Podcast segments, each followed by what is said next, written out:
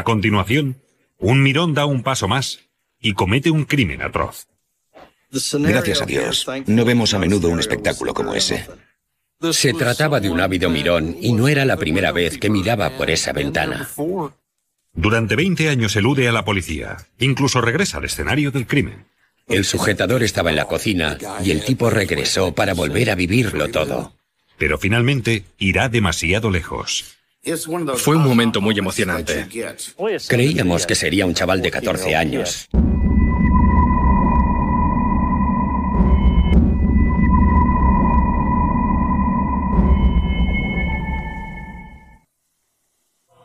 Una noche con un calor asfixiante en Oklahoma, Gary Elwood se acostó temprano.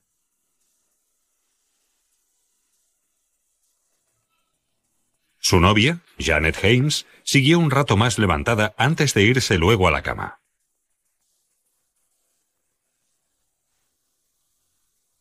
Poco después de la medianoche, oyeron un ruido procedente de la sala de estar. Gary se levantó para investigar. Ella le oyó gritar pidiendo ayuda. Oyó muchos ruidos, ruidos de pelea. Y por supuesto se espabiló enseguida. Janet corrió en ayuda de Gary, pero sin sus gafas apenas veía nada. Solo pudo decirnos que el hombre llevaba guantes y que iba vestido en ropa interior. El intruso persiguió a Janet hasta el dormitorio para violarla. Durante el ataque intentó hacerle perder el conocimiento a golpes o asfixiándola para que lo perdiera. Ella empezó a decir, no necesitas matarme. Y él, sí, tengo que hacerlo. Pero de alguna manera, Janet consiguió convencerle de que no lo hiciera. Al cabo de varias horas, el atacante se marchó. Fue entonces cuando Janet descubrió el cuerpo sin vida de Gary. Aunque en estado de shock, consiguió llamar a la policía. Por favor, vengan pronto. No hacía más que preguntarme, ¿está muerto? ¿Está muerto? Sé que está muerto, está muerto. Gary Elwood había muerto apuñalado. Su cuerpo estaba cerca de la puerta de entrada. Solo tenía 27 años. Era evidente que Gary había sido sorprendido en la sala de estar, que estaba en la parte delantera de la casa. Advertió una grieta en el revestimiento de la pared, obviamente causada por un fuerte impacto. Era su cuerpo que había impactado contra la pared. Gary era un hombre de negocios, divorciado y sin enemigos conocidos. Era un tipo de primera. Inteligente, listo. Sabía exactamente lo que quería, lo que era importante en la vida. Y se preocupaba por los demás. La relación de Gary y Janet era bastante reciente, por lo que ella no sabía si Gary conocía a su asesino. Tenía muchos problemas en la vista. Y como la habitación estaba a oscuras, todavía pudo ver menos, aunque pasara bastante tiempo con el asesino. Janet dijo que el atacante tenía veintipocos años. Era rubio, medía metro ochenta y llevaba una barba poco poblada. La policía de Oklahoma empezó a buscar a alguien que encajara con esta descripción. Pero ciertos agentes del departamento de policía empezaron a poner en duda la explicación de Janet. Siempre nos pareció extraño que nadie hubiera visto a un tipo en ropa interior por la calle, con el resto de su ropa y un cuchillo en la mano. ¿Dónde podía ir sin llamar la atención? Hemos sido los primeros en llegar al escenario de un terrible crimen. Me enteré de que Gary había sido asesinado al ver el telediario. Cuando me preguntaron cabe la posibilidad de que Gary andara metido en drogas, la respuesta fue no. Gary Elwood había sido brutalmente asesinado por un intruso que se había introducido en su casa a medianoche. El móvil, sin embargo, no parecía ser un robo, puesto que no faltaba ningún objeto de valor. Y la novia de la víctima, Janet Haynes, había sobrevivido al ataque. Lo que me pareció más fascinante era que no hubiera recurrido a la violencia física contra la mujer. Solo había intentado dominarla. No la golpeó. No la humilló. No intentó apuñalarla, aunque hubiera podido hacerlo fácilmente. Los investigadores empezaron a preguntarse si Janet Haynes conocía al atacante o si el atacante la conocía a ella. Pensamos en la posibilidad de que se tratara de un exnovio o por lo menos de alguien que quizá había intentado salir con ella o algo parecido, como si solo hubiera querido quitar de en medio a lo que se interponía entre la chica y él. Otro detalle extraño era la descripción que Janet había dado del asesino. Dijo que solo iba vestido con su ropa interior y que llevaba guantes. A todos nos sonaba muy raro.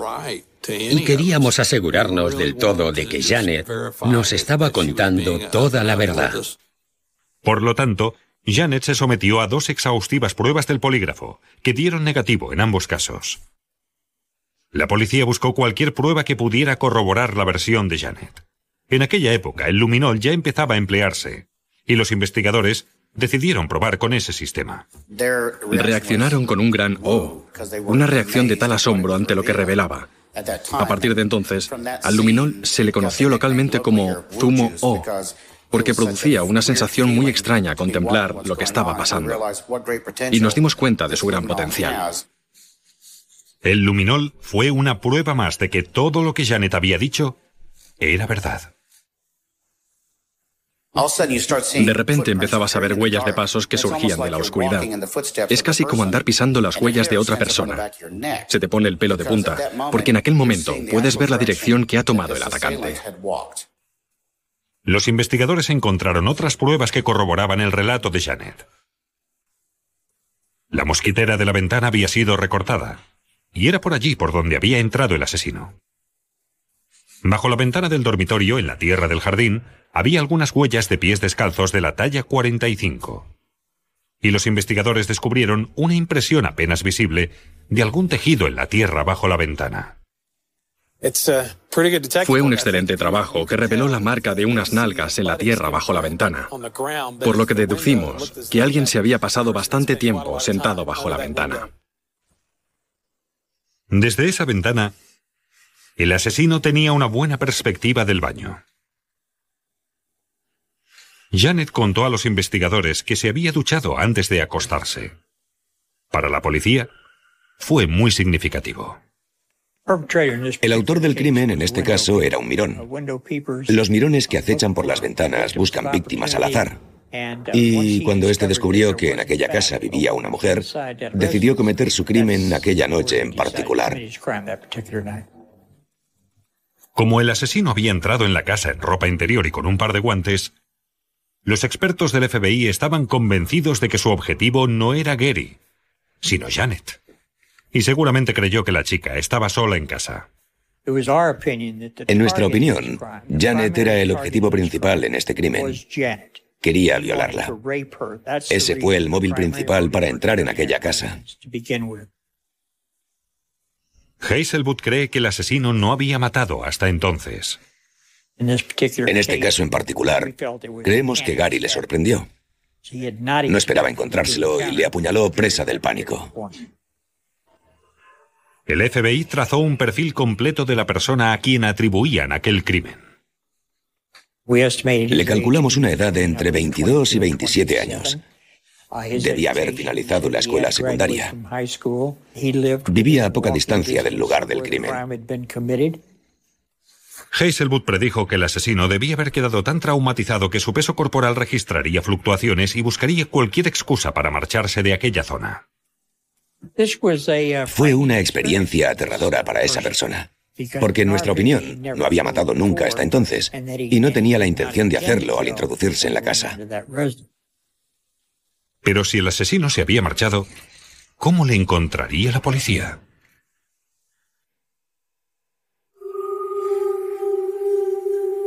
La policía creía que el asesino de Gary Elwood vivía cerca del lugar del crimen.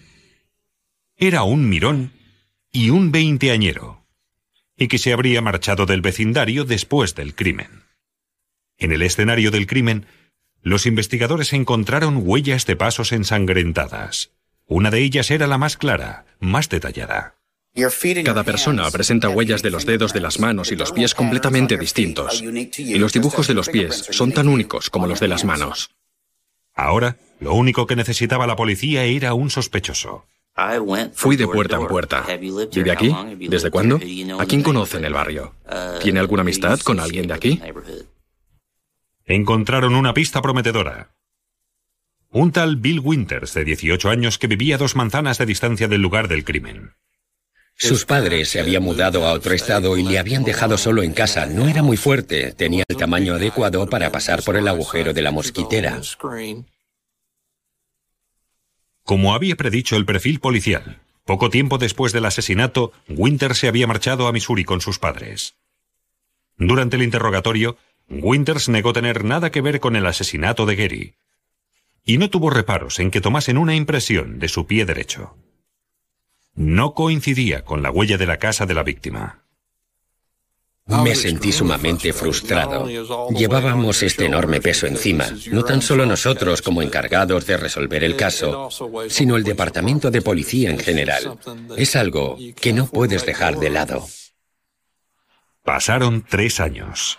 Entonces, un recluso de la cárcel local se puso en contacto con la policía para informar sobre su antiguo compañero, Bob Johnson. Un preso contó a la policía que Johnson, con quien compartía piso en el año 86, volvió un día a casa cubierto de sangre, diciendo que había matado a alguien. La foto de la ficha policial de Johnson era bastante parecida al retrato robot del sospechoso. No encajaba por completo con el perfil del FBI pero sus antecedentes le convertían en posible sospechoso.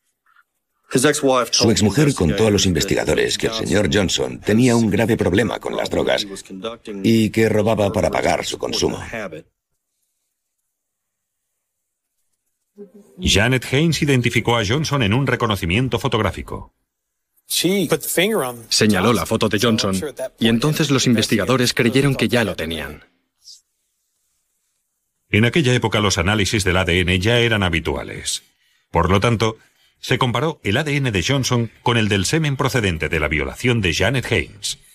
Y se compararon las huellas de sus pies con las marcas ensangrentadas en el escenario del crimen. En cuestión de días nos mandaron el resultado de los análisis. Excluían totalmente a Johnson como sospechoso de aquel asesinato. No era la huella de su pie ni su ADN coincidía con el del atacante. El caso volvió a estancarse. Los investigadores no se rindieron, pero no tenían más pistas ni ideas. Tres años más tarde, volvieron a visitar el escenario del crimen. Pero ni siquiera estaban seguros de lo que andaban buscando. Volvimos a entrar en aquella casa y nos pusimos a mirar por todas partes. Llevaba todos aquellos años vacía. ¿Se les habría pasado algo por alto? ¿Algo que no se les habría ocurrido? Entonces, encontraron una posible pista. Allí mismo, en el suelo de la cocina, estaba el sujetador. No parecía nuevo, pero no estaba allí la última vez que entraron en la casa poco después del asesinato. ¿Cabía la posibilidad de que perteneciera a Janet Haynes? Comprobé que el sujetador le pertenecía. Un rasgo característico de los violadores es que suelen llevarse algún trofeo. Y pensamos que aquel sujetador podía haber sido un trofeo para él. Si de hecho había dejado el sujetador en la casa, eso indicaba que no había regresado al lugar del crimen movido por el deseo de recordar el asesinato, sino para revivir el encuentro con Janet. Sin embargo, si el asesino había vuelto al barrio, seguramente solo había sido de visita. Aquel individuo estaba vinculado de alguna manera con el barrio, quizá tuviera familiares o amigos allí, o quizá había vivido allí. Durante los siguientes 18 años, la policía investigó a docenas de sospechosos de siete estados distintos. Ninguno dio positivo. Luego, en la primavera de 2004, los televidentes de Edmond vieron esta noticia. Scott Eggleston dice que ya sabía que alguien llevaba meses espiando a su familia, incluso sacándoles fotos. Creíamos que era un chaval de 14 años. Pero no era ningún chaval. Era un hombre adulto. El padre dio la vuelta a la casa y se encontró con alguien vestido de negro. Llevaba una prenda de cuello alto que podía ponerse de forma que le cubría toda la cara, con dos agujeros para los ojos y otro para la boca para respirar. Además, iba descalzo. Tuve un subidón de adrenalina. Y dije, ¿dónde estamos? Regresé enseguida a comisaría, saqué un mapa y me di cuenta de que estaba justo enfrente del lugar donde Gary había sido asesinado casi 18 años antes. ¿Sería ese hombre el mismo que había matado a Gary Elwood y violado a Janet Haynes casi 20 años antes? Se subió el cuello de la prenda para cubrirse la cara. Cuando la policía detuvo a Jonathan Graham, de 40 años, acusado de espiar por la ventana a un adolescente, los agentes sospecharon que aquel tipo era algo más que un simple mirón. En su posesión encontraron varios objetos destinados a cometer un crimen más grave. Encontramos una bolsa con varios tipos de navajas, tres pares de esposas, bridas de plástico, condones, lubricantes vaginales, juguetes sexuales, herramientas para abrir cerraduras, ropa negra, pañuelo. En nuestra opinión, el perfecto kit del violador. Había sido detenido en Texas por actividades similares. Sacar fotos en secreto, espiar por las ventanas, ese tipo de cosas. La policía sospecha entonces de Graham como responsable del asesinato de Gary Elwood y la violación de Janet Haynes, crímenes cometidos 18 años atrás, en el mismo vecindario.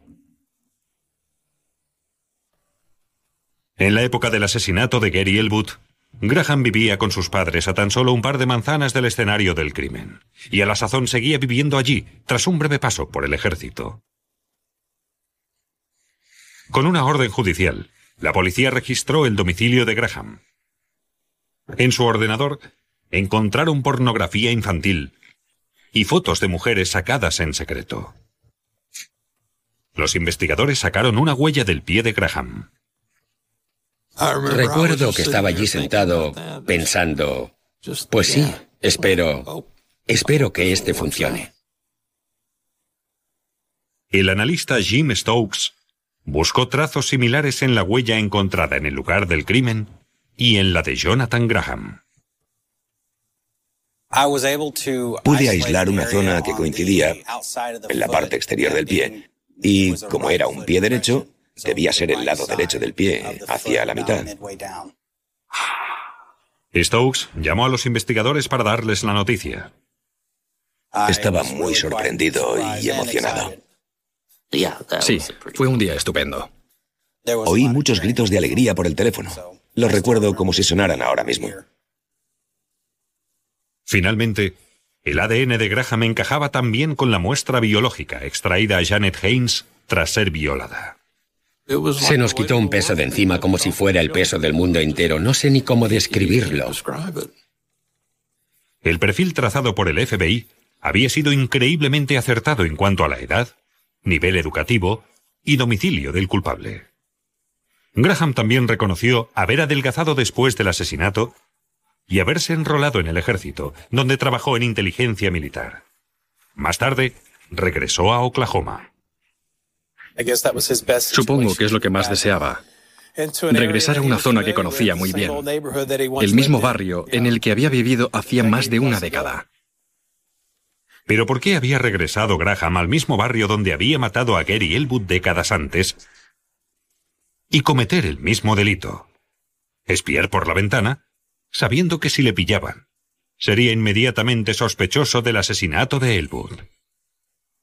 La respuesta es simplemente que era un mirón patológico y que no podía evitar ese tipo de crímenes. Era lo que más le excitaba, y supongo que no creía en la posibilidad de que le pillaran. ¿Por qué? Porque le había salido todo tan bien hasta entonces. No le habían pillado en todos aquellos años. En opinión de la acusación, La noche del crimen, Graham permaneció junto a la casa de Gary Elwood y espió a Janet Haynes mientras se duchaba.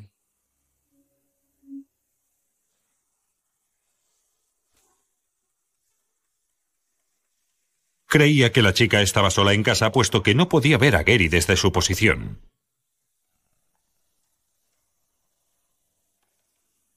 Cuando Janet se metió en la cama, Graham se quitó la ropa y los zapatos y entró en la casa a través del agujero que practicó Tera. Hizo tanto ruido que Gary se despertó, se levantó y fue a investigar. Los dos hombres se enzarzaron en una pelea. Y Graham mató a Gary a puñaladas. Y durante las siguientes horas tuvo a su merced a la aterrorizada Janet. Graham dejó huellas de pasos, con sus pies ensangrentados con la sangre de Gary. La prueba, que junto con las pruebas del ADN, le vincularía con el crimen. Ante la posibilidad de ser condenado a muerte, Jonathan Graham se declaró culpable de asesinato en primer grado y violación.